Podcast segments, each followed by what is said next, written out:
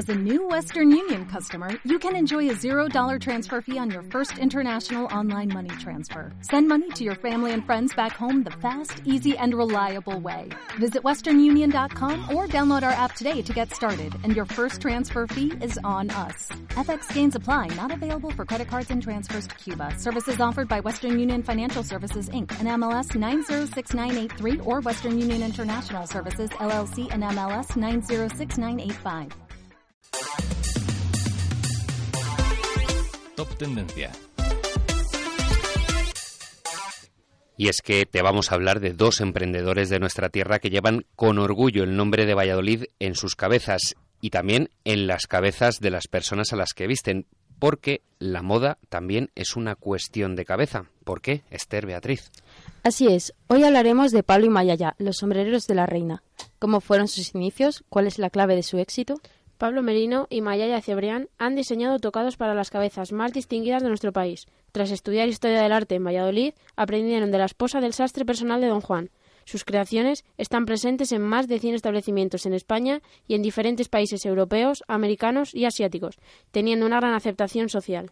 Hemos hablado con Mayaya sobre sus orígenes, fuentes de inspiración y sus próximos retos, y nos ha dado algunas claves para triunfar con un tocado. La escuchamos. ¿Qué es lo que más les costó al principio? Eh, básicamente todo. La creatividad, la creación y la, eh, la ejecución de las piezas, nada, porque es algo que tenemos dentro y tenía que salir. Pero cuando nosotros empezamos el negocio no sabíamos ni lo que era un pagaré. Cuando trabajamos hicimos una pequeña cole para el corte inglés y nos dijo, pues os pago con un pagaré. Dijimos, ah, fenomenal, y no sabíamos ni lo que era eso. O sea, lo que más nos costó fundamentalmente es que nadie nos había enseñado cómo llevar un negocio no la parte creativa y técnica, que eso sí, sino la parte de cómo llevar un negocio, gestionar un negocio. ¿Y cómo reaccionaron sus familiares cuando decidieron que se iban a especializar en sombrerería?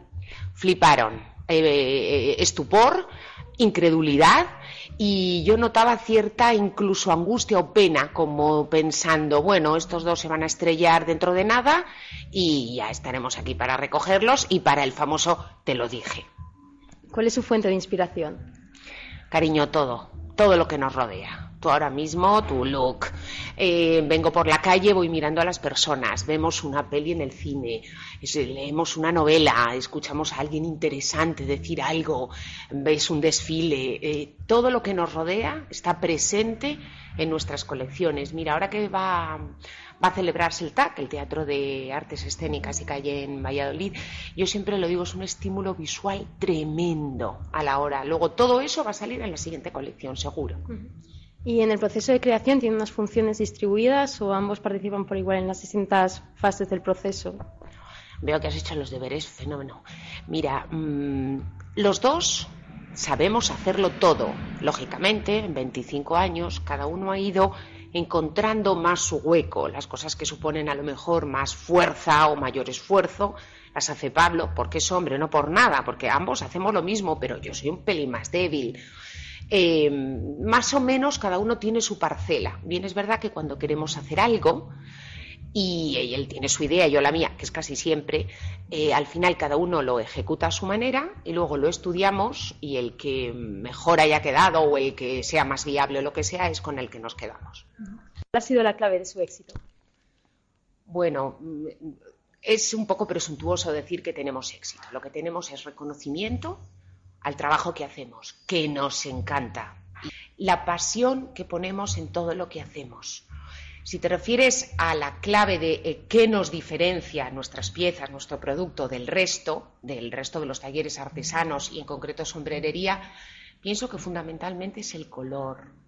Eh, trabajamos muchísimo el color. Todo lo que compramos siempre es blanco, bueno, blanco no, que hay que blanquearlo, natural y negro y a partir de ahí trabajamos. Creo, después de 25 años, que en forma somos estupendos, que decir, originales y bastante precursores, pero el color es algo que nos define mucho.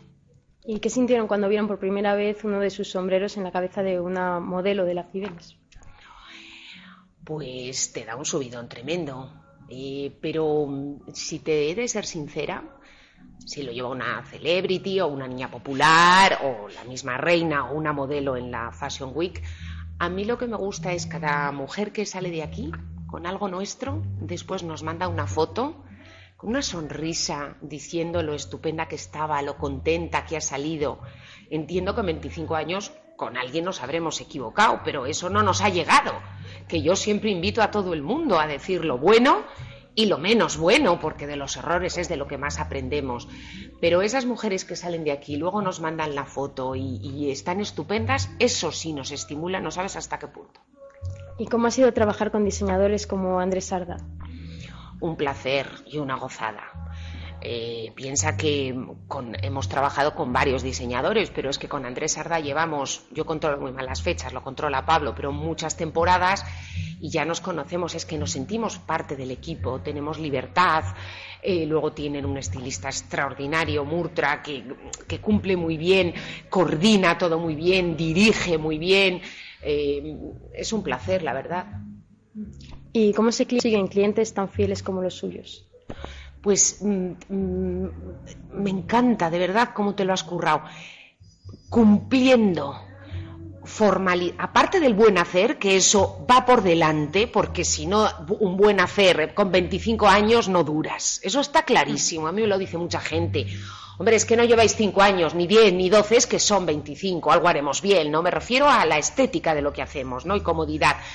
Pero lo más importante es ser formal, ser puntual en las entregas, que, que porque es un negocio.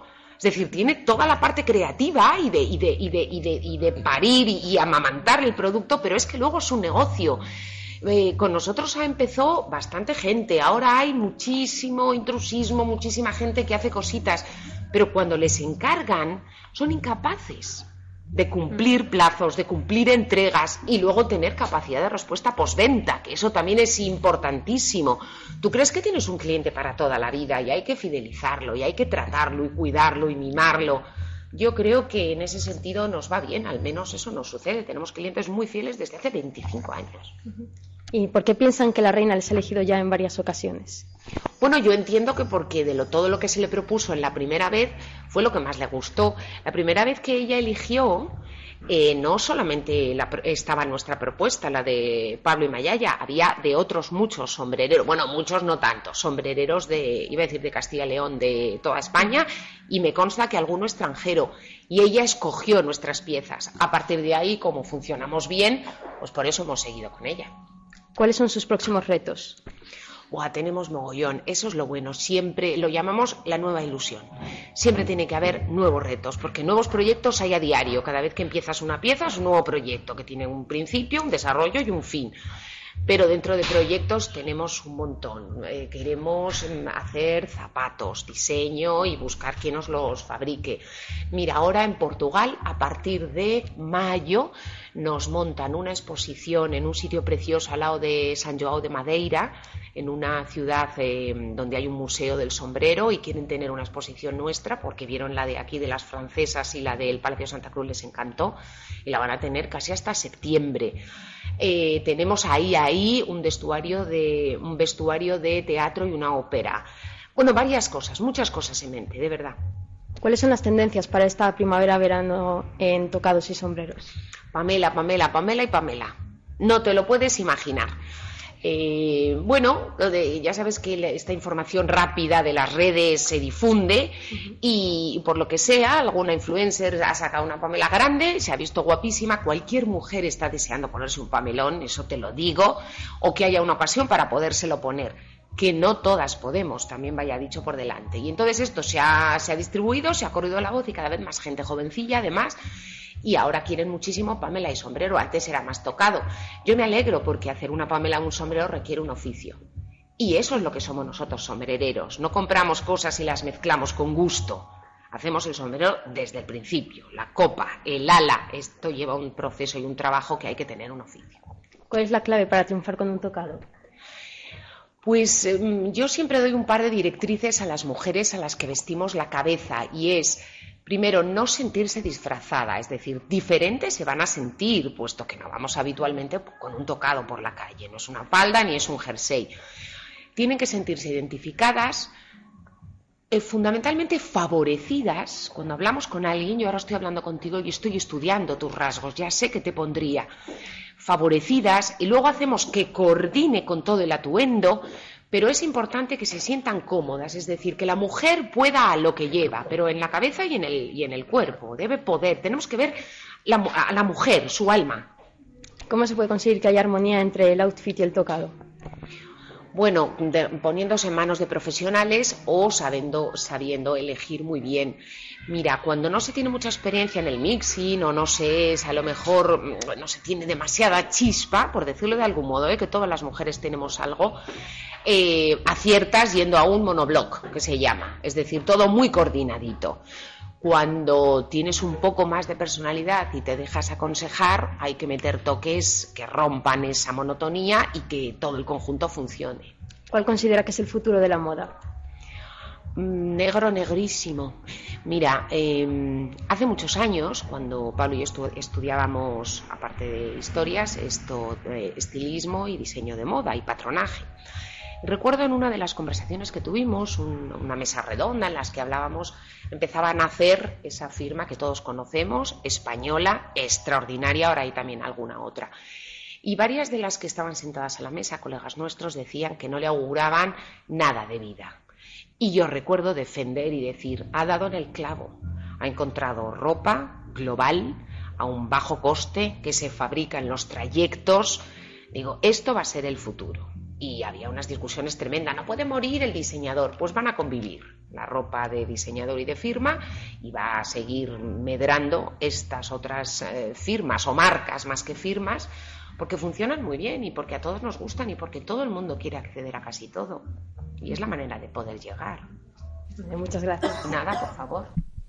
Acabamos de escuchar un ejemplo de cómo llegar a lo más alto de la industria de la moda con mucha dedicación. Espero que hayáis tomado nota de los consejos que nos han dado para triunfar con nuestro próximo tocado. Os esperamos la próxima semana con más tendencias y consejos.